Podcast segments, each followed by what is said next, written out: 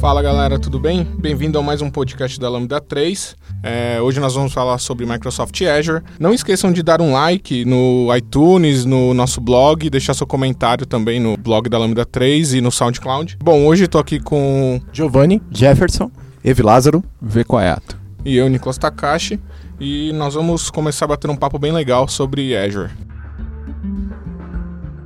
Este podcast é produzido pela Lambda 3. Somos uma empresa apaixonada por tecnologia que pode ajudá-la em seus maiores desafios na área de TI. Estamos entre as maiores referências do país em desenvolvimento ágil e DevOps. Para conhecer melhor, acesse o site www.lambda3.com.br. Então, estamos em 2016. O mercado já entendeu o que é nuvem? Não. Tá bom, próxima pergunta. Quaiato, como sempre, objetivo. Eu acho, é, mas é, é bem isso mesmo, assim, é, eu estou trabalhando já com, com nuvem desde 2009, mais ou menos. É perceptível uma melhora né, no entendimento do que, que é ah, do que, que é nuvem, porque são várias camadas que precisam entender o que, que é nuvem, né? Tem a camada de negócios, tem o TI, né? A TI como um todo tem que entender o que, que é nuvem, o desenvolvedor e o profissional de infraestrutura. Então eu percebo que o profissional de infraestrutura, na maioria das vezes, ele já entendeu, mas ainda não quer, e aí a gente vai ter um tópico sobre isso mais pra frente. O cara da área de negócio entendeu, mas ele ainda tem alguns medos, que ele, algumas barreiras que ele precisa atravessar. E o desenvolvedor que entendeu, quer muito nuvem, tá? ele quer muito ir para a nuvem e ele tem que convencer essas outras, essas outras camadas. Então, pelo que eu tenho percebido, assim, é, tá- na minha opinião, está avançando mais lento do que poderia, mas eu também entendo o porquê que isso vem acontecendo devido às barreiras que precisam que- ser quebradas. Eu acho que tem também uma questão que é o investimento numa infraestrutura própria é muito grande, né? Então as empresas não vão abandonar tudo que elas gastaram, todos os servidores que elas compraram, as salinhas geladas, os data centers que elas montaram. Leva um tempinho até a gente poder ir fazendo essa troca, né? Então a troca depende dessas máquinas irem sendo desligadas, eventualmente elas vão parando mesmo porque ela tem um tempo de vida, tudo, e a gente já vai levando essas coisas para a nuvem. É, eu estava discutindo essa semana aqui na Lambda 3 com o pessoal e eu acho que isso vai ser inevitável. Vai passar um certo tempo e as empresas vão ser meio que forçadas a terem um tipo de nuvem, seja ela privada ou pública. Então, e eu acho que isso está acontecendo de forma um pouco mais rápida. A gente já vê bancos movendo para esse tipo de negócio e outras empresas bem maiores. Mas, tipo, essa, essa questão do, do entendimento de o que é a nuvem. é, No, no- no que eu tenho percebido, eventualmente as empresas se atrapalham em entender o que é nuvem quando elas recebem ofertas de coisas que não são nuvem como se fossem nuvem. Então, sei lá, um, um, um host. é, um host de site sendo vendido como nuvem e, e eventualmente isso não vai ter não, não vai ter todas as car- características de um serviço em nuvem Um, como- um host muito louco, ou tipo algum host Ah, exatamente e aí quando, a- quando essas empresas acabam utilizando esse serviço e vendo que eventualmente ele não tem a qualidade que ela espera de um serviço de nuvem eu acho que possivelmente isso cria uma barreira Mas ficam frustrados, pra né? Então vamos lá, qual a diferença? É, acho que a gente tem que voltar lá atrás. Nuvem é um conceito. Pegaram um conceito antigo e melhoraram, né? É, nuvem basicamente é sistema operacional que gerencia data center. Ponto. Então, o que, que o- os grandes players de nuvem fizeram? Montaram seus data centers e criaram um baita sistema operacional para gerenciar aquilo de, de forma que escale e atenda bem seus O clientes. que, que, que é um sistema operacional que gerencia uma nuvem? Eu acho que a gente antecipou um, um- um assunto aqui do que, que era o, o- o Azure, né? Mas vamos lá. Ah, conectando só a ponta do que o Giovanni, que o Quayato falou e que o Nicolas falou é o seguinte: quando, o Qua- quando o Giovanni coloca assim, bom, eu tenho um investimento muito grande já em data center lá atrás, e isso pode ser uma barreira. Fato. É, é uma barreira de negócio. É que eu estava falando da questão da, da TI e como que ela se financia e eu preciso esperar isso se esgotar. Então é a primeira barreira. Pegando um pouco do gancho do que o Quayato falou, ah, essas pessoas se confundem porque esses fornecedores estão passando por esse problema que o Didi acabou de falar. Eles investiram muito no data center deles, que eles vendem como serviço em outros modelos, que é colocation, hosting e tudo mais. Surge uma nova buzzword no mercado chamado nuvem, que todo mundo está querendo saber o que, que é, e esse cara precisa criar essa of- oferta em termos de negócio e vender porque ele não pode perder essa onda, mesmo que ele não esteja ainda preparado para oferecer esse tipo de serviço. E aí entra o que o Nicolas falou, né? Que é a questão do, do sistema operacional de nuvem. Então eu queria já pular para o que, que é o Azure, então, já que a gente vai falar sobre é, o sistema operacional de nuvem. Eu, particularmente, eu divido ele em duas definições, uma de marketing e uma técnica. A de marketing a gente vai falar que é sempre a plataforma de nuvem pública da Microsoft. Ponto. Isso é o, isso é o Azure. Isso é o Microsoft Azure. Do ponto de vista técnico, eu sempre vou falar ele, a Microsoft se posiciona assim como um Cloud OS, um sistema operacional de nuvem. E aí a gente volta só um pouquinho. Se a gente for analisar o, o que, que é um, o, numa definição macro, né, do que, que um, a responsabilidade de um sistema operacional é abstrair a camada do hardware né, e prover uma plataforma para rodar as minhas soluções. É exatamente isso que o Azure faz. A diferença que muda é a escala desse hardware, que esse hardware não é mais um notebook, não é um servidor, e assim 23 data centers espalhados no mundo, que ele precisa gerenciar, alocar recursos, prover uma, uma plataforma computacional é, para que você possa rodar suas aplicações. Então, basicamente, é, um SO de nuvem é esse: é, é, você gerenciar essa camada de hardware e prover essa plataforma para você. É, eu acho que. Vamos lembrar do que é um SO, né? Um SO é, um, é uma abstração sobre o acesso que você faz sobre o, o, o hardware, né? Então, sobre a memória, sobre o processador, etc. E eu, eu, é, acho que é essa a ideia, só que num, numa, numa abstração que cruza entre diversos computadores numa plataforma completamente elástica. Eu acho que tem essa questão também, do tipo, num sistema operacional da sua máquina, do seu celular ou do seu notebook, você tem lá tantos processadores, tantos de memória e acabou. No, numa, numa plataforma de nuvem, aquilo é virtualmente infinito. Apesar de que a gente não sabe infinito, né, que é, sabe que não é infinito, né, na, de verdade, porque sempre tem um limite de recurso. O, o ponto é que pra hum. gente que é consumidor é infinito. Mesmo que financeiro, mas tem um, um limite, né? Exatamente. Então, é, o, o, o sistema operacional faz com que, é, na hora que eu preciso alocar um recurso, ele simplesmente me entregue e eu não preciso me preocupar com de fato as entranhas do que está acontecendo ali. Você, quando vai abrir um arquivo na sua máquina, você não fica pensando no, nas chamadas de kernel que estão acontecendo ali dentro. É, Mesma coisa quando você for mandar alocar um recurso num, num, num Azure, você não precisa ficar se preocupando com como isso está acontecendo. Isso, até pegando a pauta que o Didi falou, realmente, é o processo de alocação que você tem dentro do Azure para planos, né, ele é muito mais fácil de ser feito. Então, assim, vamos usar, vou usar um pequeno exemplo. Você precisa montar a tua infraestrutura interna, você precisa mandar para o seu financeiro, o seu financeiro vai contar com as empresas e isso demora 30, 60, 90 dias para a entrega de um servidor. Às vezes você vai lá no Azure e faz um recurso lá, escolhe, aumenta um plano em 15, 20 minutos você tem uma máquina é, superdimensionada para o ambiente que você precisa.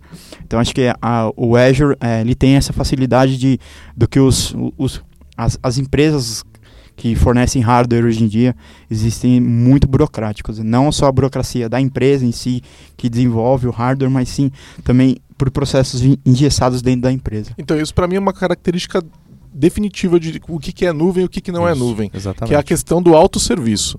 Né? Então, você não liga para Eletropaulo e fala assim, eu vou consumir mais energia esse mês. Você simplesmente usa, você fez a sua festinha na sua casa, você consumiu mais energia aquele mês. Por que, que eu tenho que ligar para o meu provedor de é, colocation, sei lá, que eu estou comprando pra, porque eu preciso de outro servidor, eu preciso de mais máquina? Não, eu simplesmente uso. E isso é fundamental. Isso é uma coisa que diferencia completamente a esses provedores muito loucos de outros provedores que de fato oferecem nuvem com alto serviço, né? Então é, é a gente vai lá, tem um portal qualquer e, e, e provisiona a máquina.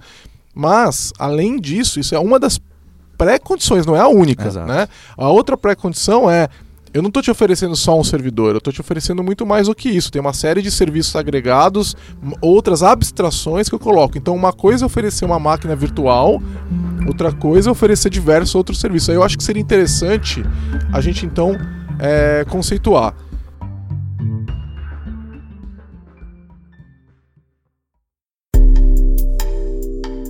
Quais são os tipos de ofertas que a gente tem numa arquitetura de nuvem. A gente tem aí alguns tipos principais. Quem pode explicar isso aí? É, isso aí a gente chama de modelos de deployment, né? Como que você pode olhar para a sua estrutura baseado no que você tem e fazer um deployment da sua solução na nuvem.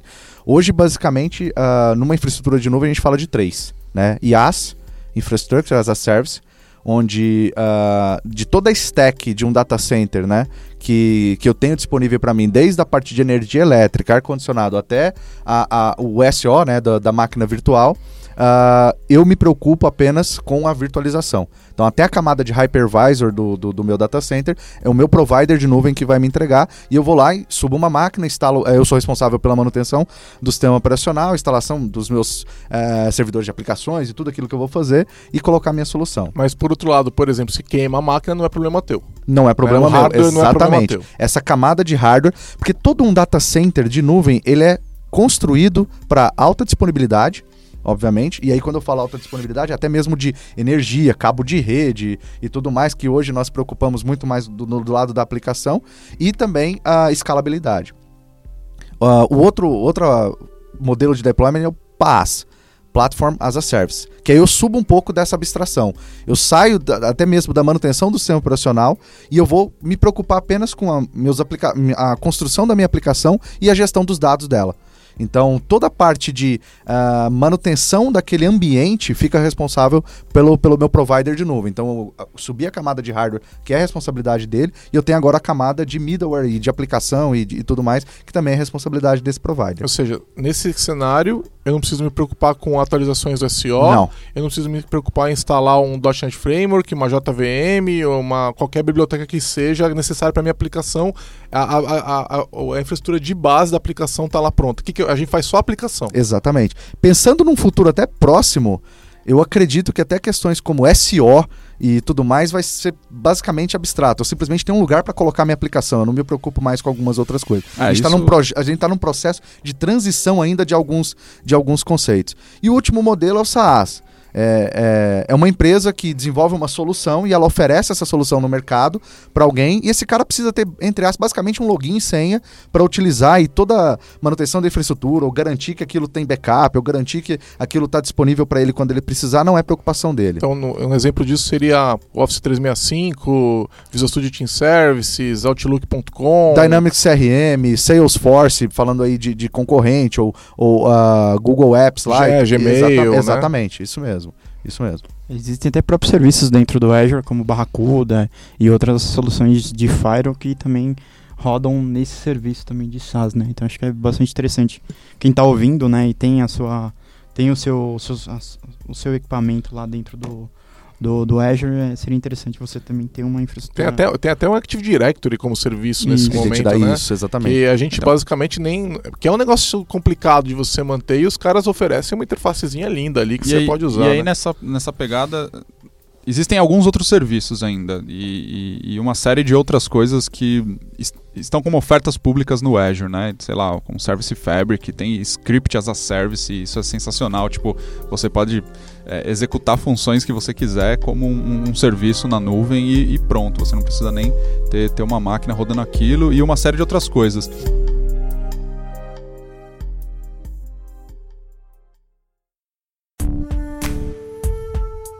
Qual é o, o- deal breaker para pra, as empresas é, decidirem mudar para nuvem? Por que, que eu vou para nuvem?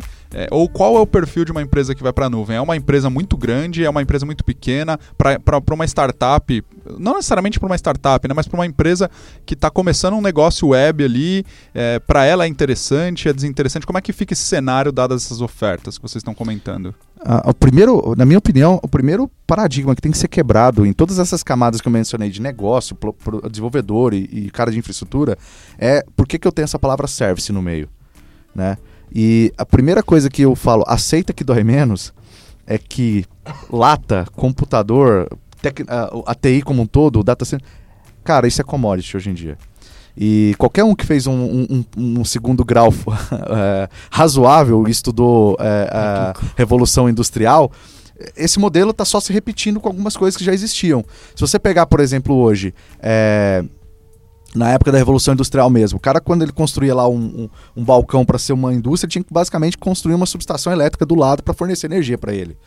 Hoje em dia, a gente constrói nossa casa, ou aluga um lugar, eu, eu preciso saber que tem um poste passando na, na frente da minha casa, né? Eu costumo dizer isso em algumas palestras também, é o seguinte, quando você vai no banco hoje e, e vai sacar dinheiro, não importa de que cofre está saindo esse dinheiro. Então a gente tem que parar com esse negócio de onde está meu servidor, onde está minha máquina, onde está onde estão as minhas coisas. Eu preciso essa questão do serviço. Então esse é o primeiro mindset que, uh, paradigma que eu acho que tem que quebrar, que é um principal deal breaker que o pessoal às vezes fica, mas onde está o servidor? Onde está o data center? Não, Onde tem, tá- tem mais um ponto que é importantíssimo, que é econômico.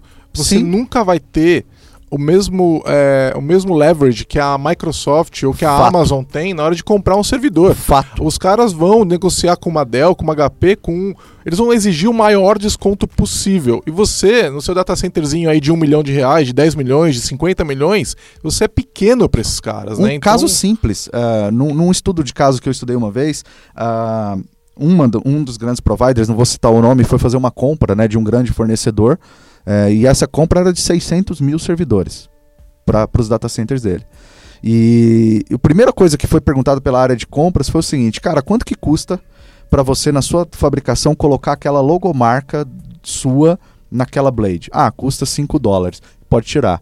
Porque pega 5 dólares vezes 600 mil, é uma escala absurda. Outro número interessante: para cada um dólar que uma empresa hoje gasta com energia elétrica para refrigeração de data center, um grande provider de nuvem gasta 20 centavos. Porque a otimização do data center dele é tão grande né, que ele consegue.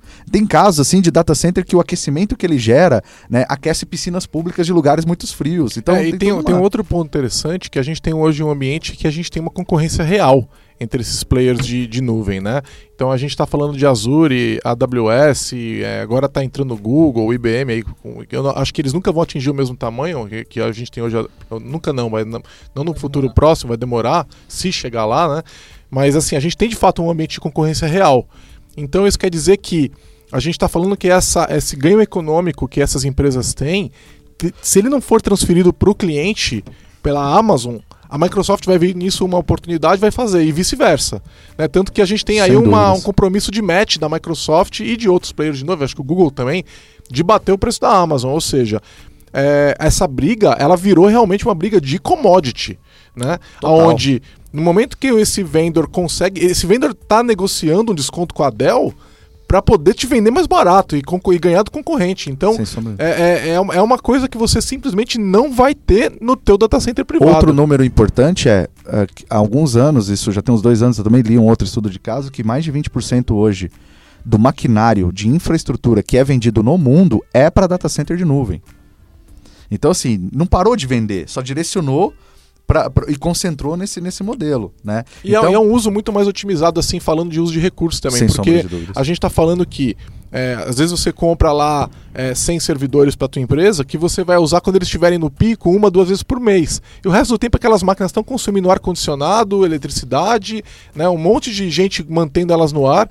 É, o- é um uso desnecessário de recursos, é custo para as empresas e enquanto, vamos lá, olhando para big picture enquanto humanidade, é um, é um custo desnecessário. A gente está pagando por isso e não está usando. Não, é por isso É. que tem a TI verde, né? Emissão de aí a gente entra em aspectos até mesmo de, de, de, de Então, emissão mas de meio ambiente. Vocês estão falando bastante de, sei lá, de, de empresas que têm o seu é, data center privado, 10, 100, 20 máquinas, mas e, e aquelas empresas que são menores, assim? Um, uma- a empresa que está começando tem ali 4, 5 servidores que talvez nem estão ali dentro de casa, elas estão, sei lá, num, num, num, colocation qualquer. é, em- em- a- o que vocês estão falando aqui, em qualquer cenário, ir para a nuvem, é, eu estar no Azure é mais barato do que eu estar em house, é mais barato do que eu estar num colocation, ou ou o que eu deveria, se eu não estou, ou- vamos imaginar que eu sou aqui uma empresa que eu não estou na nuvem, ou eu sou um desenvolvedor que não estou na nuvem ainda.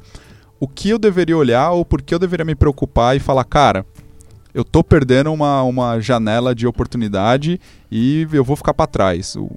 Como é, que, como é que eu percebo isso? Acho que o primeiro ponto, pegamos, vamos pegar startups, né? É, quando a gente fala de Azure, a Microsoft tinha um baita programa de incentivo de startups irem para a nuvem. É, porque startups geralmente ela tem um tem ali o, o seu budget reduzido, né? Então ele precisa gerar logo um MVP, algo que te, que te dê um, um- um retorno, né? um ROI rápido com uma quantidade de dinheiro menor. Então, nuvem já é, um já é mais econômico do que você ter uma, uma infraestrutura local. Segundo ponto, você consegue escalar isso muito rápido. A partir do momento que eu estou na nuvem, você começa a pensar na sua aplicação, né? Quando, quando a sua aplicação nasce dentro da nuvem, você começa a pensar em uma série de outras coisas que você não pensaria quando você está num location padrão ou num, num, num host, né? Que é escalar a sua aplicação. Como escalar a sua aplicação. Esse eu acho que é o- o- um dos pontos principais. É preço, e, o programa de incentivo quando a gente fala de Azure e a forma que você come, começa a construir a sua aplicação a partir do momento que ela nasce dentro da nuvem. Tem um outro ponto que é a facilidade de deployment, né? Então, quando a gente está falando, e aí independe de IaaS ou, ou, ou PaaS. É lógico que PaaS é mais fácil, mas é, com- mesmo com IaaS, é, a- IaaS já traz um retorno absurdo Já de, traz de- de um time to retorno. market. né? Não, e assim, o deployment, então na, na- na- quando a gente fala de DevOps, quando a gente fala de continuous é, deployment, tudo isso daí fica muito mais fácil quando você está falando de nuvem, porque é, basicamente a gente está falando de uma empresa totalmente dedicada a facilitar esse processo. A sua infraestrutura, a sua tecnologia, o teu desenvolvimento não vai ganhar desses caras, entendeu? Então, é, basicamente faz uso do que esses caras estão te, te oferecendo, né? Então, você, eles já te dão, estão te dando to- todo o modelo de deployment bem amarrado e você vai se plugar nele, né? Então, é, é, e aí entra, inclusive, por exemplo, por isso que o, o interesse da gente fazer, usar, por exemplo, um Azure Stack, né? Que é trazer a nuvem é, é, pública para dentro da sua empresa. Por que, que as pessoas fariam isso? Por que, que elas simplesmente não usam o próprio data center que já está lá? Justamente por esse ponto, pela facilidade da administração, por facilidade de deployment, etc. Então, tem esse outro ponto aí, e eu queria lembrar de um outro também, que é, de novo, econômico, aonde se a minha empresa, por exemplo, não trabalha de final de semana, eu simplesmente monto ali um script que 6 horas da tarde da sexta-feira tudo desliga e segunda, 7 da manhã, tudo liga. Né? À noite, da 10, 8 da noite, 10 da noite, tudo desliga, 7 da manhã, tudo liga. Isso quer dizer que eu consigo cortar o meu custo de infraestrutura pela metade. Né? Então isso é, isso é um, para uma empresa muito pequena, isso faz muita diferença. As empresas menores são as que mais se beneficiam, no meu ponto de vista. Porque se a gente pega hoje, se a gente parar para pensar, é, o custo inicial de uma TI, por menor que ela seja, seja com licenciamento de um servidor, vou colocar a plataforma Microsoft, que é o que eu domino mais, mas lá, vamos licenciar um Windows Server com AD, e aí vamos colocar aqui um Exchange, um pacote, é, comprar o Office para esse cara. Esse cara começa em, sei lá, 50 mil dólares, 60 mil dólares de custo É proibitivo. proibitivo. E, e às vezes, para não. ah, simplesmente para não faturar um centavo, porque aquilo lá é, já hoje voltando na commodity, é operacional. Aí, vamos lá, mesmo que eu seja open source, não, eu não pago licença porque eu estou usando Linux, eu estou usando. Mesmo assim, A administração. a, a máquina, a administração. Hardware, sala, você demora profissional, três, quatro você meses Tem um pra chegar. profissional E- Essa dedicado empresa, ali. essa empresa pequena não tem uma maturidade de fazer uma boa compra de um servidor, né? Então ela vai comprar às vezes um equipamento subdimensionado ou Não, e superdimensionado. não é só isso. A não gente ter teve agora. poder, né? a nossa, pra fazer uma negociação a- boa. aconteceu Não tem, aqui, não tem. Aconteceu aqui na Lambda. A gente tem um servidor que basicamente mantém a nossa rede no ar. É o único servidor que tem aqui. Queimou um disco. Entendeu? A empresa, a gente estava lá preparado para lidar com isso, mas é, é, se a gente está com nossos principais serviços rodando lá, no dia que queimou esse disco, a gente estava sem e-mail, a gente estava sem Slack, né, o sistema de comunicação, a gente estaria sem. É, e nada disso aconteceu. Porque tava, o blog estava na, na nuvem, o site estava na nuvem, o Toda a parte, serviço. de, toda parte de autenticação, toda a parte de Tudo, tudo, autenticação nada parou. O Nada parou. Exatamente, eu simplesmente vou para minha casa, se for o caso, e continuo trabalhando de lá. Não, e aqui a única coisa que parou foi o nosso DNS e o nosso serviço de internet. Uhum. Aí o Jefferson foi lá, trouxe o negócio de volta pro ar e pronto. A gente te- tinha uma, uma, uma maneira de bypassar isso daí. Agora, imagina uma empresa pequena queima um disco e vai queimar. No- o disco não é se ele queimar, ele, é quando ele vai queimar, né? Então. Quando ele queimar, você sai do ar, você para de oferecer esse serviço. Quando, quando o seu provedor de internet, eh, se tiver uma chuva no teu ambiente aí e ele sair do ar, você vai sair do ar? É, isso é inaceitável, Ficar né? offline hoje não é aceitável. não né? é aceitável ficar offline. Então, com a nuvem você não tem esse problema, né? Eu tenho um outro ponto é, que, voltando à questão das menores empresas que se beneficiam mais de nuvem, né, do meu ponto de vista também, é que, por exemplo, eu sou uma startup que estou começando hoje de dois desenvolvedores e um cara de negócio. Ninguém conhece um ponto de infra. Cara, pá, você vai colocar sua aplicação lá, você não vai precisar fazer nada, você só vai precisar saber configurar a sua aplicação. Ponto. Você não precisa ter um profissional de infraestrutura, você não precisa ter infraestrutura local, custo de máquina, licenciamento. Se, que não tenha licenciamento, mas seja open source, você vai continuar tendo custo de profissional em infraestrutura. É, eu, eu acho que o, o profissional de infraestrutura, no caso, eu acho que ele tem que acordar, por, ter um choque de realidade, né? Palavras de um cara de infra, hein? Eu sou um cara de infraestrutura, eu trabalho há quase 11 anos com infraestrutura. Então, assim, eu já trabalhei com diversos cenários, né? E Você tá com o currículo atualizado? Só Eu- já tô com o currículo atualizado. e há uns dois, de uns dois anos pra cá eu venho trabalhando com nuvens. Seja ele com Office 365 ou com, com Azure e eu vejo empresas grandes é, às vezes pecarem por, por terem toda a sua infraestrutura local e às vezes terem problemas de morrer. Então assim, o profissional de infraestrutura ele tem que acordar. O que, que é acordar? É visar a nuvem. Hoje existem planos que a Microsoft disponibiliza para você poder conseguir testar o seu Azure, é, as suas certificações e, e, e assim, é, vamos, é, vamos acordar, né? Então é um ponto bastante interessante assim do que você pode estudar. A gente tem é, várias, várias, várias, como que eu posso dizer assim, Ofertas, ofertas de, de mercado que você consiga avaliar. O que, que muda, Jefferson, para o profissional de infraestrutura? Aonde é, ele tinha diversas atividades que ele tinha que desempenhar, que atividades que ele parou de desempenhar e que atividades novas ele está tendo que desempenhar e quais que mudaram? E que parou e que fez todo sentido ele parar de É, ter que executar. Exatamente. E que, de repente, eu acho que ninguém. A gente, eu, eu eu já vi empresa que ainda trabalha com fita de backup. Né? É, e tem, existe ainda o profissional que é o fitotecário, que é o cara que fica trocando Backup. fita de backup, cara. Esse cara existe hoje ainda. Sério. É, o Nicolas nunca vai saber o que é, É, isso. É muito mas novo, esse é muito- cara- é muito mas, jovem. Mas ainda, ainda dá tempo de conhecer, eles existem no mercado ainda. É um, é um negócio que paga super mal, né? É uma da- das profissões na ATI que paga muito mal, porque demanda pouquíssima especialização, é um conhecimento muito básico, mas, cara, existe. Eu tenho certeza que ninguém vai defender que esse, esse, esse trabalho continue sendo feito manualmente, né? Não então, O risco dele existir manualmente é muito alto. é, e imagina, não, você não tá entendendo. Esse cara fica dentro do data center gelado, trocando fita, casaquinho trocando fita, cara. Isso existe, entendeu? Então, assim, é, vamos lá. O que, que não tem mais? O que, que tem de novo? O que, que mudou? Bom, o que, que não tem mais é que você levando seus, sua- toda- toda a sua infraestrutura para a nuvem, você começa a se pensar não ter a necessidade de ter que ir lá olhar se o disco está com problema. Você ter rotinas que você teria no seu dia a dia, que no caso, como a que aconteceu aqui, no caso, né? A gente não tem aquela demanda de tipo, ah, olha, fulano, precisa comprar disco porque o disco lá do servidor vai morrer, tá? É, É, bom, né, no nosso caso aqui, não é, que- não é que não, não precisa. Agora, vai- em vez de ter que gerenciar 100, você vai ter que gerenciar um, um que é o que mantém a rede local, né? É, eu, eu, eu acho que é o, a- o que o, o que o Evelazar falou é o é tudo num ambiente só, entendeu? Então você tem todas as suas máquinas. Eu vou usar um exemplo agora do ambiente administrativo que eu uso, tá? Ah, eu, alguém me pergunta alguma coisa, eu tenho fácil acesso, eu tenho toda a minha gerência num lugar só, entendeu? Eu não preciso ter é, diversos, eu não preciso dar Vou usar um pequeno exemplo, não preciso dar um remote desktop na, num servidor para descobrir o que ele tem, entendeu? O próprio Azure já me provê toda essa infraestrutura.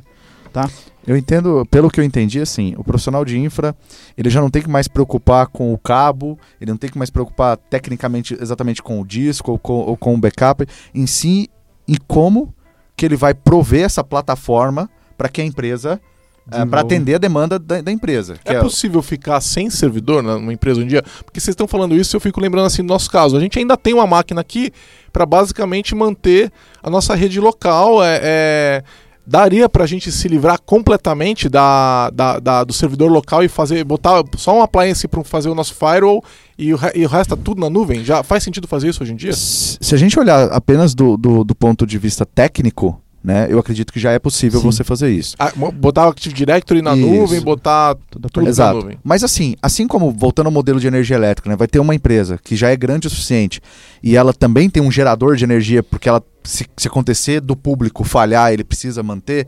Eu acho você eh, que você manter essa, essa parte híbrida por enquanto, mas é óbvio, bem menor em casa, ainda é uma boa prática. Mas depende muito do tamanho da empresa. Eu acho que uma empresa hoje extremamente pequena, ela não precisa. Ela simplesmente pode ter tudo lá na nuvem e vai rodar perfeitamente. É, o único ponto é que se a internet cair já era, né? Exatamente, Ela- Ah, ela mas fica- aí, aí você entra no ponto de ter um gerador. Um, não um gerador, mas você tem um bom no break, entendeu? Para que ele possa te atender. Então, né? uma infra local, por menor que seja, ainda é uma boa prática você ter. Mas é aquilo que você falou. Você diminui drasticamente o tamanho e, obviamente, o investimento nessa infraestrutura e a gestão nesse caso. Então, o cara que gerenciava isso, hoje ele se preocupa agora em gerenciar o negócio. O que, que a TI pr- precisa tá- ter para que o negócio É, ande. e isso que o Jefferson falou, né? Um bom no break e aqui no nosso caso a gente tem dois links super baratos de internet, porque eles caem, é fato. Com De certeza. vez em quando ele, um ou no outro Brasil, cai. então, Só que é muito é, improvável que quando cai um, o outro cai junto.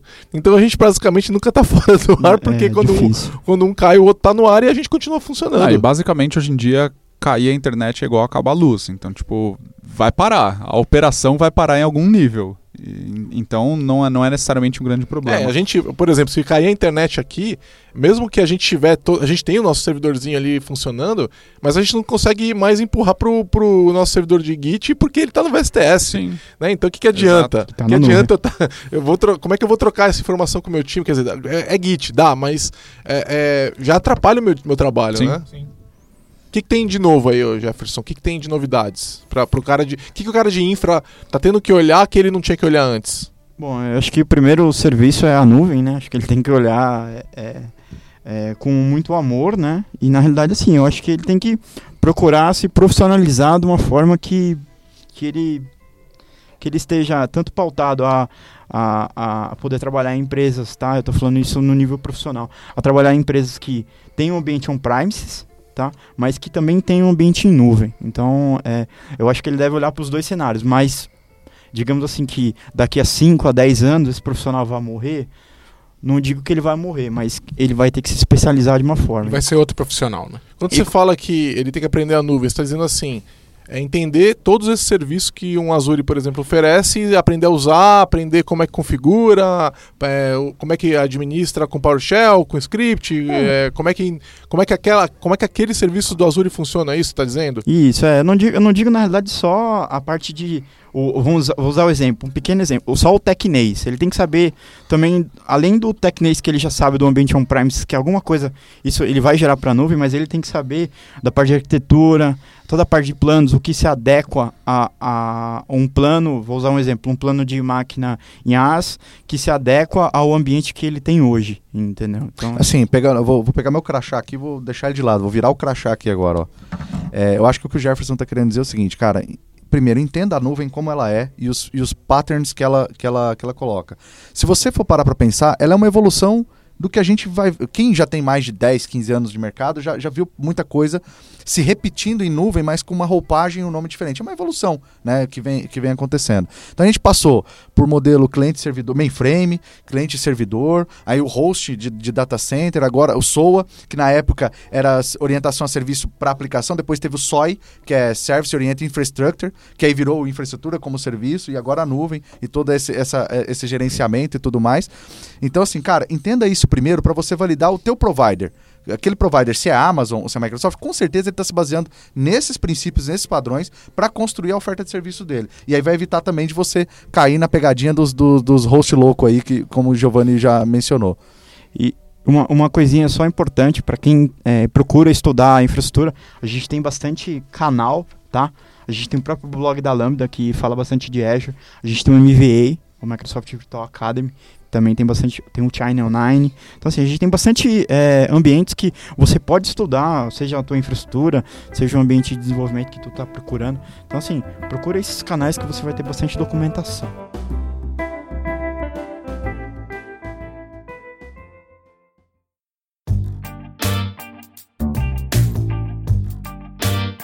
É, eu tava pensando aqui, é, ok, as pessoas precisam começar a olhar para a nuvem com um pouco mais de carinho, tanto os profissionais quanto a- a- as empresas, os tomadores de, de, de- de decisões de negócio, né? Os, as pessoas que fecham contratos, que compram máquinas ou fecham grandes parcerias e, e- e coisas do tipo. Mas vamos. Eu, eu já tenho um negócio rodando hoje, eu possivelmente não estou na nuvem. E, e a gente sabe que a operação de uma empresa, de um negócio, ela é composta de várias frentes. Então eu tenho a- eventualmente o meu software, esse meu software vai ter várias operações ali dentro, ele pode ter, pode ser dividido em várias camadas diferentes de, de, de, de, de processos e etc. E dentro da minha empresa eu também tenho uma série de outras operações, operações comerciais, operações de marketing, operações, sei lá, de atendimento e, e- e um monte de coisas. E aliado aí ao que vocês falaram, esses- existem esses três modelos diferentes de deployment e existem várias ofertas diferentes de, de, de serviços e tudo mais. O, o- como é que eu consigo planejar aí uma, um- uma migração? Como é que eu começo a dar os meus primeiros passos para ir para a nuvem? Eu, eu acabo com os meus servidores, eu pego partes das minhas aplicações e começo a colocar na nuvem. É, é possível eu estar metade com um pé na nuvem e um pé no chão? Isso. Então, tipo, qu- qual é a estratégia de, de, de, de, de adequação? É como é que eu vou para esse, pra esse futuro? Bom, eu, eu acho que um, um ponto bastante interessante é que existem duas fórmulas, tá? Eu vou usar do, do Office 365 porque é um, um recurso que eu conheço mais, mas você pode, nada te necessita não ter o seu ambiente on-premises, a sua farm de Exchange que você tem interna, mas você pode ter ambientes, você pode ter lá, vou, vou usar um exemplo, a caixa do presidente não pode de jeito nenhum parar. Você pensando numa adequação, eu posso deixar a caixa do presidente da empresa, dos sócios, do- dos diretores na nuvem, e eu posso ter o meu ambiente on-premises aqui, deixando ele aqui e aos poucos ir galgando e migrando esses serviços para a nuvem. Então assim, você não precisa largar a tua infraestrutura local lá, o teu serviço de recurso que você tem local, mas você pode começar a agregar serviços na nuvem. Tá? Isso também com o Azure. Tá? Então você pode ter sua aplicação local, tá? Não sei aí o pessoal de desenvolvimento também deve conhecer um pouco mais, mas assim você pode ter seus ambientes é, locais e você pode ter metade dos seus recursos na nuvem também. Não existe uma fórmula, uma- é, é uma jornada para a empresa e depende do momento que a empresa está. Se a empresa está no momento que ela investiu muito em data center, existe alguns padrões e eu posso depois ah, colocar eles dentro do, do blog da Lambda 3, que é um workflow, né? Como que você decide se uma aplicação pode ir ou não para a nuvem. Então você começa na experimentação. Se é uma empresa muito grande, tem seu data center, você vai ter dentro desse workflow quais aplicações você vai eleger para ir para a nuvem num primeiro momento. E aí tem algumas características que você vai colocar e tudo mais.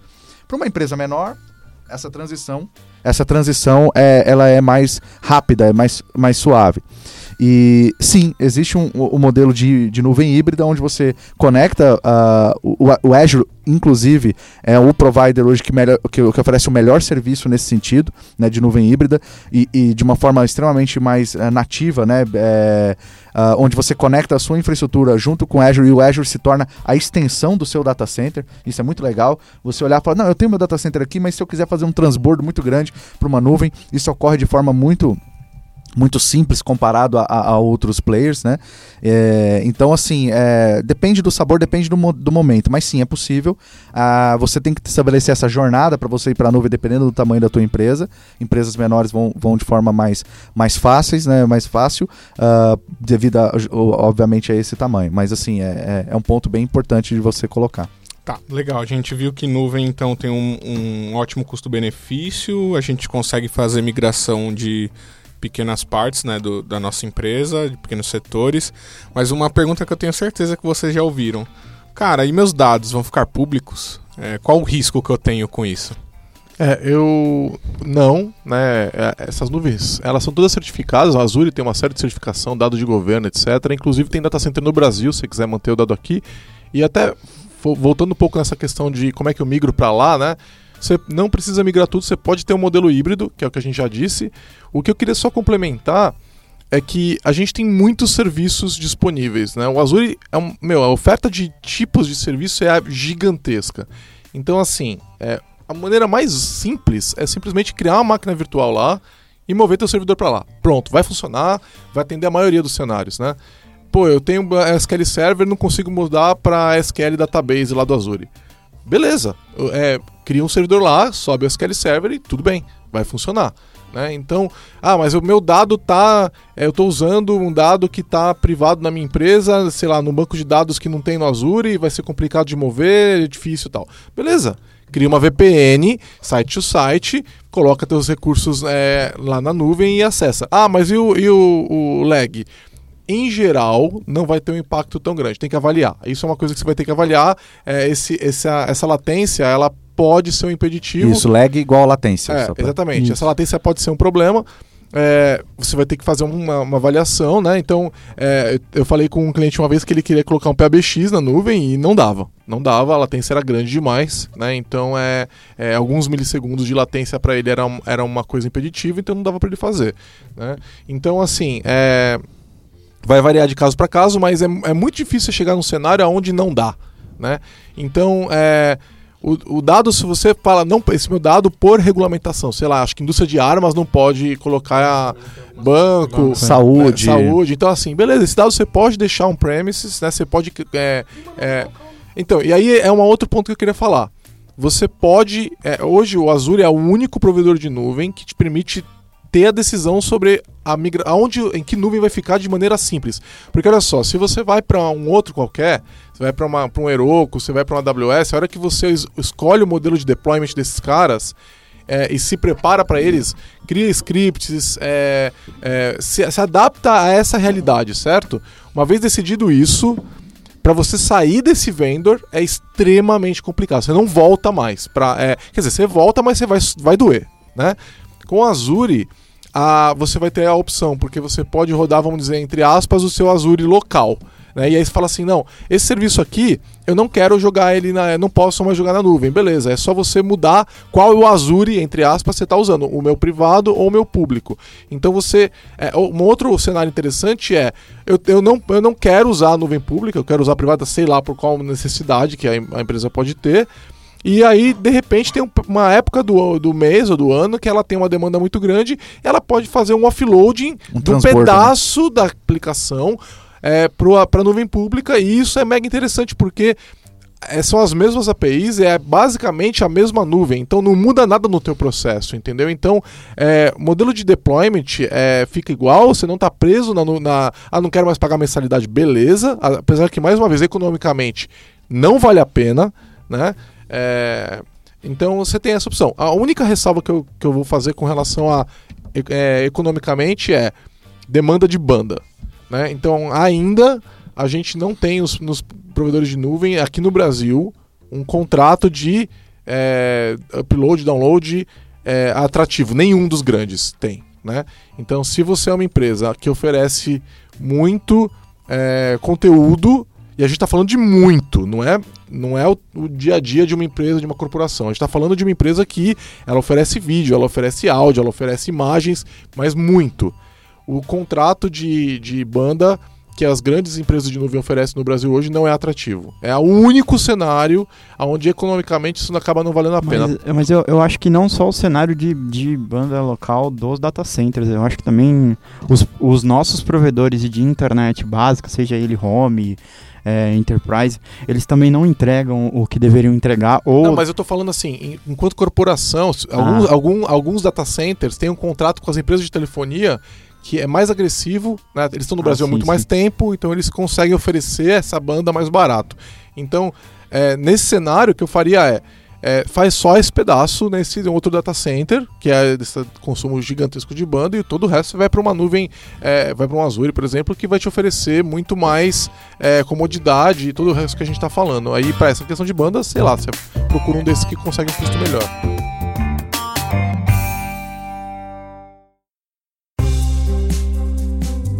Eu, você falou agora de uma questão de ah, é, determinado período do- de tempo minha aplicação tem muito acesso, eu quero jogar isso para a nuvem e, e fazer escalar. Tive uma pergunta de um amigo meu uns dias atrás desse e acho que ela cabe bem. Coloquei minha aplicação na nuvem, minha aplicação não nasceu para a nuvem. Coloquei ela na nuvem, ela não escapa, não escala. De quem que é a culpa? Hum. Tua, ué? Você fez uma aplicação que não escala? É, a- Não tem um botãozinho escalar assim automático. a galera né? pensa muito nisso. Eu perguntei. Mas foi feito em Ruby? E ó, o ca- ó o cara do Coiato ali, ó. Ó, o Coiato. O Coiato ficou bravo agora. É, Foi feito em Córdoba? Oi? ô, louco. Não, brincadeira, brincadeira. É, Um amigo meu tinha uma aplicação e ele subiu essa aplicação num PaaS, habilitou o Scale Up e ele falou, cara, minha aplicação não escala. É, é bem importante deixar claro que, por mais que você tenha o Scale Up, lembra que a sua aplicação ela só vai escalar horizontalmente, né? Ela não, não vai escalar verticalmente. Não, é o contrário. vai ela não vai escalar verticalmente e não vai escalar horizontalmente. É, o padrão na maioria do. Acho que praticamente todos os frameworks, né? Talvez os dias feitos em Elixir, não, né, Coiato? Não, agora Mas eu fiquei com o- uma dúvida. O, o, o padrão é que você tem uma afinidade de sessão. Então, se você usa sessão na, na tua aplicação web e você tem dois servidores lado a lado, é, vai acontecer de o usuário estar preso numa determinada máquina. Só que mesmo nesse cenário, você pode configurar um firewall com afinidade de, se- de sessão. E aí, e aí você pode escalar horizontalmente, entendeu? É, mas isso, ah, assim, até co- compartilhando um caso, óbvio que eu não vou citar o cliente, mas Nós, nós tivemos um, um caso seguinte: o cliente ele precisava testar a, a performance da aplicação dele e ele precisava que essa, que essa aplicação suportasse 16 mil usuários simultâneos. Apenas colocando, usuário simultâneo é 16 mil clicando no mesmo botão ao mesmo tempo, não é logados na aplicação. Fizemos o teste e tal, né? Rodamos, utilizamos o, o, o- o VSTS para fazer um teste de carga e tudo mais no Azure, né? Para ele simular esses, esses, esses usuários. E a aplicação não suportou 10. Não é 10 mil. Não suportou 10 10 usuários. usuários. Muito bom, muito bom. Isso dava pra pegar na máquina de dev, hein? Só pra- exato. Só para vocês terem uma ideia. Pegar no celular. Só para vocês, é, não pra precisava vocês, nem é. pra nuvem pra descobrir essa. Para vocês terem uma ideia de algumas coisas que a gente, que a gente ah, pegou. Por exemplo, o método de login do cara executava, em média. Não, login não. Ele demorava 25 segundos para executar. Ah, E rodava método- 30 procedures. É, e, o- e o método de contratação de alguma coisa lá da, da aplicação, ela fazia 60 transações no banco de dados ah, por usuário que clicou naquilo ali. Ah, a principal conclusão que nós chegamos ah, no, no relatório da, da, da consultoria foi, primeiro, a arquitetura da aplicação não foi pensada para uma arquitetura que vai escalar e que vai ter concorrência. E o segundo é que o consumo dos servidores não chegou a 55%. Resumo da ópera: escalar em quantidade de servidores não ia resolver o problema do cara. Então ali a responsabilidade é nuvem. Né? É, perdão, perdão. A responsabilidade é a aplicação, é a arquitetura, é como o cara desenvolveu e tudo Essa mais. aplicação não vai escalar um premise. Nunca, nu- ela não vai escalar Não é, não é a aplicação. nunca. Ela não vai escalar na nuvem, ela não vai escalar on-premise, ela Tem não vai que ser rearquitetada. Ela não vai escalar na máquina do dev, ela não vai escalar. exatamente. É, então, então, o problema assim- não é a nuvem, o problema Gente, é a gente, aplicação. gente, a gente tá falando de escalar. Bom, é, fica aberto para vocês a pergunta aí. Tem muita gente que não sabe o que é escalar uma aplicação. Acho que seria interessante algum de vocês explicar o Explica aí, Sim, Coiato. tu Você tá tá quieto aí? cara. Um pouco Tá rápido aí. Eu? Quieto. Porque eu. Difícil, nem parece Coiato, cara. Só porque o Verdade. Didi falou do Ruby. Bom, basicamente, É, sei a gente fala de escalar, o pessoal de Ruby fica chateado. Peraí, Coiato, volta aqui, fecha a porta. Basicamente, senhora, senhora. Boa, volta aqui, senhora. Boa. Basicamente, escalar a aplicação quer dizer que você quer disponibilizar ela com, com mais, no caso, quando a gente está falando de, de nuvem, né? Eu não estou falando mais de escalar verticalmente. O que é escalar verticalmente? É aumentar o poder de processamento e, e- e carga da máquina. Então, é aumentar a memória, aumentar disco, é, aumentar processador, melhorar todas essas coisas. Então, isso é escalar verticalmente, é o que geralmente acontece quando você tem uma estrutura on-premise, né? Sua aplicação está atingindo alguns picos ali, o servidor está começando a, a gargalar, o que, que você faz? Ah, bota mais memória. Ah, coloca um SSD aí. Ah, vamos, pô, vamos aumentar. Agora tá com i5, vamos botar um i7 aí, e aí você vai até. A, acabou. Aí a placa-mãe falou: "Che- Cara, chega, aguento não mais." aguento mais, velho. Acabou. Aí você fala: É, galera, deu ruim aqui, ó. Agora Vamos a gente ter que refazer, ó. vamos, vamos começar a fazer uns profilings aí na aplicação. Tem que melhorar, porque o servidor não sobe mais. Então, isso é escalar verticalmente, tem um limite. E aí, a, a proposta, a grande oferta de nuvem é que você pode escalar isso horizontalmente. O que isso quer dizer? Que ao invés de você aumentar o poder da máquina, você coloca mais máquinas que sejam, entre aspas, Que eh, dividam baratas, esse processamento. que elas né? sejam commodities e você coloca uma do lado da outra. Então, se você tinha uma máquina com 64 GB de memória, SSD de 1 TB de SSD e, e 18 núcleos de processador, sei lá, essa parece, o- parece o Parece que eu descrevi o notebook do Igor. Quase isso, você errou um pouco de memória. Então, ao invés de eu colocar mais uma máquina desse tamanho, eu coloco 10 máquinas menores, uma do lado da outra, servindo a mesma E aplicação. muitas vezes com desempenho melhor, né? Possivelmente, e mais barato Possivelmente com desempenho melhor. Sim.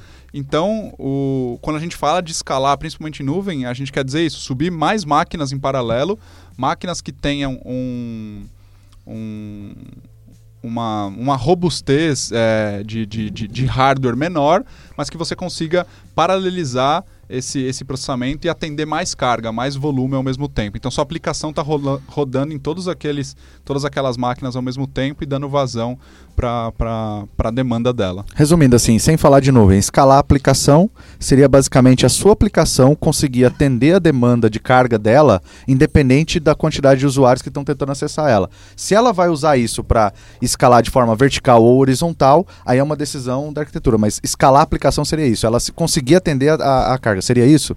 pode Sim. afirmar dessa forma? Geralmente a decisão de arquitetura só permite escalar verticalmente, né? Didio, que aí Tá eu- correto afirmar dessa Sim, forma? acho que sim. Ah, e existe uma receita de bolo para onde que eu vejo como escalar a minha aplica- Tem- aplicação? Tem padrões. Você vai ter que ir É, atrás de documentação de padrões, eu, etc. eu compartilhei esses Basicamente, dias. o, o primeiro passo é parem de usar sessão. Se vo- Não, Gera- sessão, sessão não é um problema. Você pode compartilhar a sessão usando um servidor de sessão, alguma coisa assim, Sim, mas é mas muito difícil fazer uma aplicação da web sessão da, sem... da, da máquina ali. É que Então, existem ou- outras ou- coisas, é né? Ou você vai jogar a sessão Isso. no banco, ou você É, vai... é, melhorando talvez assim, Um seria, Redis, vamos né? usar uma Sim. sessão compartilhada e Exato, não necessariamente somente, porque até porque a sessão da máquina, as pessoas se iludem um pouco com isso, mas se eu uso somente num servidor e eu tenho a, a sessão, ela está concorrendo com a memória do servidor que está atendendo as requisições. Então, tipo, qu- quanto mais dado você coloca na sessão, mais você está prejudicando a performance É, e dela. memória é um E- negócio caro, né? Exatamente. É, agora, o, o, o, o porquê eu perguntei da, de como você pode escalar a aplicação, tá? Isso é para vocês verem que existe um modelo que se você for escalar dentro da, dentro da sua, o seu ambiente on-premise, você vai depender de dias, às vezes porque você não vai ter aquele recurso, você vai precisar comprar aquele recurso. Então, se você levar a sua aplicação para o Azure ou para algum player de nuvem, e se você tem facilidade de 10, 15 minutos poder escalar uma nova máquina, subir um novo template e ter uma máquina pronta. É tá? muito rápido. Então é muito rápido. Você Foi fala isso. assim, ó, é, minha, bateu tanto de processamento, me dá outra Tô máquina. em 100% de processamento. Eu vou lá e aloco uma outra máquina, põe Você ela não sente isso. Terminou. Ah, eu quero que da uma da tarde às cinco da tarde tenha duas máquinas É, trabalhando. e o interessante é que Totalmente. a gente vai ter no Azure é, é, serviços de auto-scaling, né? Então, onde isso não precisa ser feito por um ser humano. é, e ele vai trabalhar, por exemplo, com métricas de demanda de, de processamento, demandas de memória, etc. E ele fala, olha, o processamento da máquina está acima de 80%, é na hora de criar uma máquina nova própria, o sistema operacional da nuvem vai lá, de acordo com seus parâmetros, cria uma nova máquina utilizando tal template, ela já entra sozinha no, no cluster, ela passa a responder. é, quando a demanda cair, sozinho ele vai lá e retira aquela máquina, né? Pode ser. Você define a quantidade de instâncias a mais que vão entrar, não é necessariamente uma máquina, pode ser um, num PaaS, pode ser uma instância nova de serviço, né? Então eu vou colocar mais uma, mais duas por vez, ou mais cinco por vez, eu sei que determina a granularidade disso, então basicamente tudo meio que auto-funciona, né? Uma coisa que é, a gente gostaria muito de ver, por exemplo, nos Black Fridays brasileiros, né? Onde Você metade, escalando. metade deles aí saem do ar, né? Mas acho que a Então- gente respondeu aqui, eles não estão feitos para escalar, né? Mas um ponto Eu lembro até hoje, tá no blog da Lambda a imagem de, um servi- de uma empresa que né, você ia acessar, eles foram vender um, um ingresso aí, e você entrava lá para olhar e ele tinha. Você tinha que escolher o servidorzinho. Eles puseram imagens de servidores Sim. e a pessoa clicava no servidorzinho que ela queria acessar assim que eles escalavam. Ah, mas tem um grande, aí, tem um, tem um grande, um grande e-commerce brasileiro que na- nas Black Fridays da vida você entra no site e entra na fila. E essa é. É. sensacional, é assim que você escala. Você Aí põe pega, os fecha consumidores o browser na e vai embora. É, Mas olha, é uma coisa que a gente não quer, né? Consumidor. É fácil de chamar, dele vir te visitar, é um negócio trivial. Falando sobre escala, e assim, um outro benefício de escala, porque assim, ah, uma coisa que todo mundo se preocupa, pelo menos assim, quando eu vejo, na maioria das vezes, é performance. Então, por isso que a gente falou de latência, poxa, mas a latência não está atendendo, não, não tá. Mas estabeleça qual que é o seu padrão, porque tudo que é diferente de não sei se torna caro, seja da parte financeira ou seja da parte de, de- de- do, do recurso que você quer medir. O que, que eu quero dizer? Às vezes o cara reclama da latência, entendeu? Mas ele não faz o conjunto dos outros benefícios que ele vai ter e talvez aquela latência de um segundo a mais se torne aceitável se ele fizer esse, esse, esse cálculo. Outro ponto, com relação à escala. A escala não é só performance, tá? A escala é também alta disponibilidade da sua aplicação. Se um desses servidores que escalou lá, ah, ele simplesmente tem uma falha física, como o Didi falou, vai falhar, não é porque está num data center de nuvem que não vai falhar, a tua aplicação não para.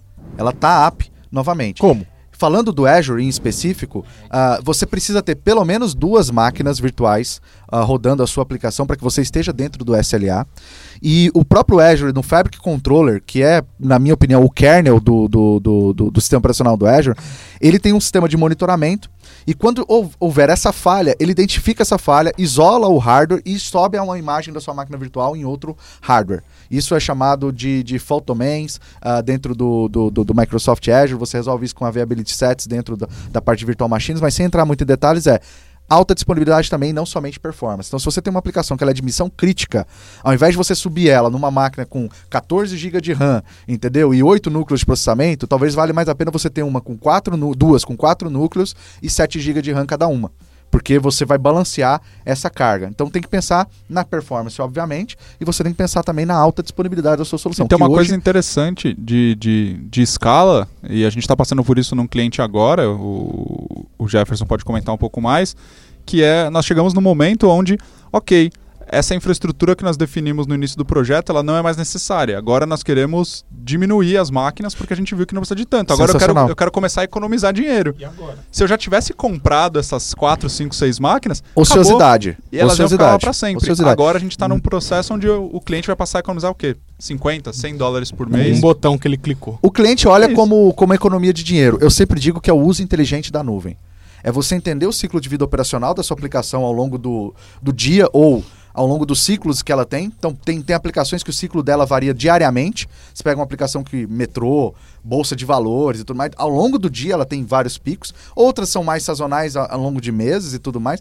Se você entende o ciclo operacional da sua aplicação e trabalha ela para usar de forma inteligente a nuvem, não é somente o recurso financeiro. É, você tem N, N outros É, benefícios. e permite fazer disso. teste também. A gente tava com, a gente começou isso. a ter uma demanda maior no blog da Lambda e a gente pôde validar, pô, será que uma configuração lá no, no, no Apache, será que é um problema no, no MySQL? E a gente foi debugando aquilo e falou, pô, eu tô achando que é máquina. Você pode ir lá e falar assim, ah, dobra aí o tamanho da máquina para eu olhar.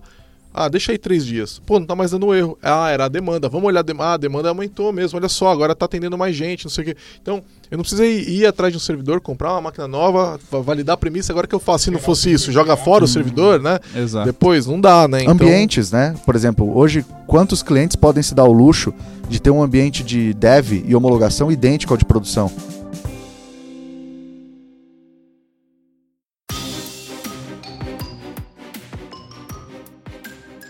Quero entrar nessa questão. Eu achei que a gente ia fazer um podcast muito mais focado em dev, né? E a gente tá fazendo um podcast muito mais focado em, em infra. verdade, né? verdade. Então eu queria, queria saber assim. Culpa do Jefferson. Culpa do Ah, Jefferson que tá aqui, nunca tá chama. aqui, agora que tá aqui só falamos de infra. É, Dá bem, né? Coitado, a gente já tá querendo demitir o pessoal de infra aí, de todas as empresas. Ah, cara, vamos mandar todo mundo embora, agora é tudo nuvem. Mas já não acabou. tava demitido? Eu pensei que o Jefferson ia passar na É, agora. é, Você acha que. A Spoiler, recessão- corta, corta, Bom, Gigi. corta. a recessão brasileira, em parte, é porque o pessoal de infra tá perdendo emprego. o, o, ca- pro desenvolvedor, é, nada do que a gente falou importa. Ele não coloca. Ele, ele tem que se preocupar com fazer uma aplicação escalável, mas a- basicamente depois disso não é problema dele. Por que, que eu, enquanto desenvolvedor, quero usar a nuvem? Então, por exemplo, a Microsoft dá lá para o cara que é assinante lá, ela te dá horas de nuvem. Então o cara, o cara licencia o Visual Studio, ele ganha horas no Azure. É, eu, eu sei que eu sei que a maioria não usa, né? Então É muito grande a, a é, quantidade de a pessoas maioria, que não A usam. imensa maioria não usa. Por que, que esse negócio é importante? O que, que o desenvolvedor, que tem uma licença lá de Visual Studio, ou por que, que é importante para uma equipe de desenvolvimento ter o, o acesso à nuvem? O que, que eles ganham com, com isso? Ah, p- assim, eu concordo com o que você disse, assim, não é preocupação do desenvolvedor. A- só colocaria uma vírgula. É, é uma preocupação dele em desenhar a arquitetura para ela ser escalável e conhecer como o provider de nuvem dele trata essas questões. Conhecer, assim, por exemplo, vou falar do Azure. Conhecer como que o Azure trata o fault domain, o upgrade domain, a viability set, como que ele segrega sua máquina virtual em racks separados, é muito importante você conhecer. O que você não tem que se preocupar é, cara, uma vez isso configurado, acabou. Você não tem que. é, ele vai gerenciar isso para você, por isso que você tem um SLA que, que você está respeitando as regras, ele tem que colocar. Posto isso, né? Eu esqueci o resto da pergunta. Tudo bem, o resto lembra. Peraí, vamos As lá. horas de desenvolvimento, porque é Ah, importante. Exato. Ah, é importante. Mas você nem é dev, deixa o Nicolas falar. ah, tá, beleza. Fala vai. aí, Nicolas. Cara, E eu sou dev, sim. é, muito passado remoto. atrás. Num passado de pelo menos até cinco anos atrás, eu tava em projeto de dev ainda. Cara, eu acho que a facilidade é o pri- principal ponto. Assim, por que, que o desenvolvedor deveria ir para a nuvem? É, Primeiro porque ele vai ser o cara que vai ter, acho que talvez o cara que tenha mais argumento o porquê aquilo é bom para aplicação, né? É, quais são os benefícios que tem de nuvem de escalabilidade, de facilidade de implementação de DevOps, teste de carga e assim por diante. É, segundo, acho que, cara, porque é bom, não tem muito o que falar. Tipo, Eu- eu o desenvolvedor é ótimo. Eu, gosto tenho os argumentos, assim, Eu, ó. eu, Eu tenho um argumento eu bom. acho que o Gigi tem uma opinião formada, então eu vou falar antes, porque eu acho que ele. Porque você Pode me influenciar. Ele, ele- não, ele, Deixa ele eu falar ele jogou essa também. bait por alguma razão. Ele, ele pode me É, influenciar. Mas eu, Eu sempre tenho uma agenda, Alfaiate. Você tá achando o quê? Pois é. Seu golpista. Eu, Pegou pesado agora, né, cara? Pô, sem, sem chutar o cara, Didi. eu gosto de pensar que com acesso à nuvem, o desenvolvedor tem a capacidade de, de, de, de fato pensar fora da caixa. Então, como a gente falou, o Azure tem. Acho que a gente vai ter que fazer um outro podcast sobre as ofertas do Azure, mas existem serviços virtualmente, assim, tipo, são, são muitos, são muitos serviços que tem lá. Então você pode rodar um script como serviço, você pode rodar o seu serviço como serviço, você pode rodar a sua aplicação como serviço, você pode utilizar eh, bancos de dados não relacionais, A sua TI inteira como serviço. você, você pode ter acesso a, a um monte de APIs para integrar com serviços que estão disponíveis na nuvem. Eu acho que, do ponto de vista do desenvolvedor, isso te permite pensar e arquitetar a sua aplicação fora da caixa. Pensar com, pensar com padrões mais novos, pensar de uma forma que a sua aplicação seja mais bem estruturada, que ela esteja eh, mais bem resolvida, que ela seja melhor desenvolvida. Então, para mim, essas horas de desenvolvimento, estar em contato mais próximo com a nuvem, permite isso. assim. Então, para mim, Acho essa que- é a Acho importância. que um outro ponto também é a, a parte. É muito mais fácil o cara testar, validar algo, fazer uma POC. Ah, eu preciso ver como que vai responder minha aplicação aqui com Reds. Cara, tem Reds como serviço lá, você vai lá, clica, cria, acabou, tá simples de testar. É, eu, acho, eu acho que esse é um negócio interessante, porque você, é, basicamente, você não precisa instalar o Redis na tua máquina. Você sobe, você sobe um servidor de, de Redis e, e- e acabou. Mas, assim, é, eu, pra mim, é, é, é, é você realmente poder brin- brincar com grandes estruturas, né? Então, é, eu quero testar como é que vai funcionar. Esse é um caso real que aconteceu comigo. Como é que vai se portar um cluster de SharePoint com alta escalabilidade? Cara, eu ia ter que ir atrás de uma série de máquinas, não sei o que lá, e ah, eu quero ver essa minha aplicação, se ela vai responder bem dentro desse cluster. Cara, eu vou lá, cara, é tipo File New Cluster, cara, é lindo, entendeu? É, e o negócio tá no ar e você pode olhar toda a infraestrutura daquilo como ela tá amarrada. Eu entro naquela, naquela máquina, eu consigo fazer o deploy, eu valido, etc. Isso é para qualquer coisa. Eu, eu eu posso montar, eu já montei uns anos atrás, eu e o Vitor Hugo. Ah, vamos va- validar, tá, parece que tá um problema nesse MySQL, vamos subir aqui um cluster de MySQL, botamos, montamos o cluster, tudo online, montamos uma rede virtual. É muito interessante para a gente validar alguns detalhes da, da, da aplicação que você não tem. É, não teria como fazer de maneira simples localmente. Outra coisa que, que, eu, que eu gosto muito é testar coisa nova, coisa que está em preview. Né? Então saiu aí os previews do Visual Studio 15. Pô, vamos experimentar esse negócio. Vou experimentar na minha máquina. Eu não, cara, eu tenho um Surface. O Surface tem. Esse aqui tem 256 GB de, de HD, não é muito. Se eu ficar enfiando versão de. É, é, sobe lá e coloca. Ele já tem, né? Ele já te- deixa uns Não, o que ele templates queria falar é prontos. que ele tem um Surface. É, exatamente. E aí o, o- a mesma coisa pro Windows 10. Eu, eu até coloquei bastante versão de preview de Windows 10 aqui nessa máquina, mas agora que tá estável eu não quero mais colocar, mas eu continuo acompanhando com o Windows 10 na nuvem. Vou lá, ligo lá o preview, experimento, vejo como é que tá saindo, como é que tá funcionando.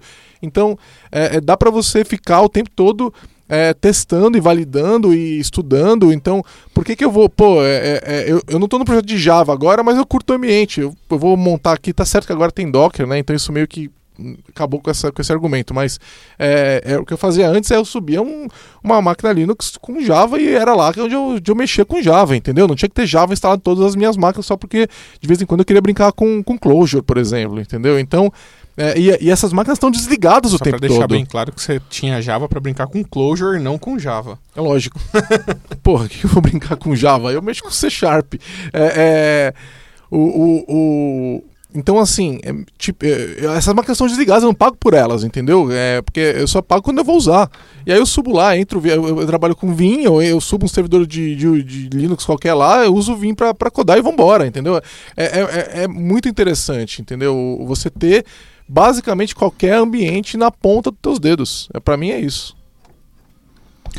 Bom, eu também ah, acho que um dos principais benefícios, além de, de ter toda essa questão dos testes, da, da, da evolução, de validação, eh, imagina uma questão de protótipo para arquitetura, você testar a sua arquitetura como um todo. Você, você mencionou muito essa questão de, ah, eu quero ver tal coisa, acompanhar tal, ah, tal tecnologia, mas olhando do ponto de vista de você validar uma arquitetura rapidamente, você subir aquele ambiente, testa aquela arquitetura, ver se funcionou, se não funcionou e fazer os ajustes. Numa empresa que ah, precisa é, uma empresa muito grande que ela quer já pensar na migração dela do SQL Server 2014 para 2016. Poxa, hoje no cenário que ele está hoje, ele vai ter que contratar, comprar licença de SQL e tal, fazer, ele já pode subir a máquina virtual no dia que lançou aquilo e já começar a fazer teste de pegar aquele banco de dados dele, já ir migrando, ver quais são os problemas e ele está pagando aquilo como, como usa. Agiliza em todos os aspectos, eu acho. Traz, ah, traz essa ah, agilidade para o desenvolvedor, para o cara de infra, para o DBA, para todo mundo. Tá, então só pra gente fechar, vou perguntar pra vocês qual é o serviço do Azure, do Azure que vocês usam, que você fala, putz, isso aqui salvou minha vida, eu gosto muito disso, quando eu usei isso aqui eu achei sensacional, motivo qualquer, que, mas assim, esse é o serviço mais legal pra mim nesse momento. Pode ser os top 3, pelo menos? Não, não dá tempo, nós já estamos aqui no bastante tempo, fecha um serviço aí. Um serviço? Worker roles. É. Não, fala, falando sério. Eu tô falando sério, cara. Quando isso, quando isso surgiu, é... para mim foi. Mudou toda a forma de pensar, cara. Tipo, eu não, eu não preciso ter mais um monte de, de, de Windows Services e um monte de coisa consumindo as minhas máquinas, a minha rede. Eu, eu jogava um monte de, de, de, de, de coisas na- no, no kill e colocava os worker roles pra Cloud Services, basicamente, né? Cloud Hoje em dia geral. as coisas evoluíram e tudo mais, mas na, naquele momento, a- a- da- das primeiras ofertas de Azure, pra mim aquilo foi. Cara, eu posso fazer um monte de processamento fora da minha máquina, eu não preciso nem ter uma máquina lá, eu só preciso ter esses, Um esse- pedacinho esses de roles. aplicação. É, É. Eu só preciso ter algum cara que saiba executar esse script C Sharp aqui. Pra mim Legal, aquilo era próximo. ótimo. Próximo, Eu- v- vamos pro próximo, senão a gente vai terminar. Isso aqui tá demorando muito. Eu colocaria, uh, assim, Service Fabric, hoje para microserviços, que é, é muito foda, assim. E E, basicamente é o Worker Row V2, né? exatamente, para servir, mais, mais voltado para microserviços, né? E eu sei que era pra falar só um, e o Service Bus também. Cara, é, pra mim é App Service. Solução de App Service do, do Azure, eu acho que para um desenvolvedor que tá ambiente de desenvolvimento, quero testar, homologar, é ótimo. Eu acho sensacional também. É legal, é legal. Cara, eu acho que a parte de. Bom, a parte de virtual machines pra mim é muito importante, porque antes eu tinha que ter a minha máquina lá com 32 GB de memória, hoje não, cara. Eu tenho minhas dúvidas, eu tenho algum problema, eu preciso testar. Foi o que o Didi falou. Preciso testar, vou lá, crio uma rede virtual, crio um, uma VPN site to site, seja lá qual for. Vou lá, crio minha máquina e faço meus Cria testes. duas redes virtuais, Faz- coloca uma VPN entre é, elas, né? Faz o. Não, dá pra fazer tudo coisa, isso, e, cara. é muito fantástico mesmo. Então, acho que esse serviço aí. Tá, vocês já falaram vários não, que eu ia fa- falar. Não vale, vale, não vale Docker. Eu, É, eu, né? eu vou, eu vou ser obrigado. Container. Vale Docker. eu vou ser obrigado a falar Azure Container Services. Eu acho, eu acho é, muito legal a habilidade de você criar um negócio autoescalável, muito poderoso, é, com load balancing, etc, etc. Os caras fizeram um bom trabalho ali. Eu acho que eles ainda têm que evoluir, não tá. Eu acho que é uma versão inicial. Eu acho que têm, o Docker tá iterando muito rápido e eles não estão acompanhando, pelo menos né, é, tá desatualizado nesse momento.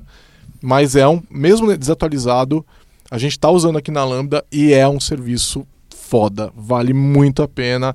É Assim, não tem maneira mais simples de você criar um cluster de Docker do que com Azure Container Services no mercado. Assim, é tipo Container as a Service, funciona lindamente, é maravilhoso. Alguma consideração final?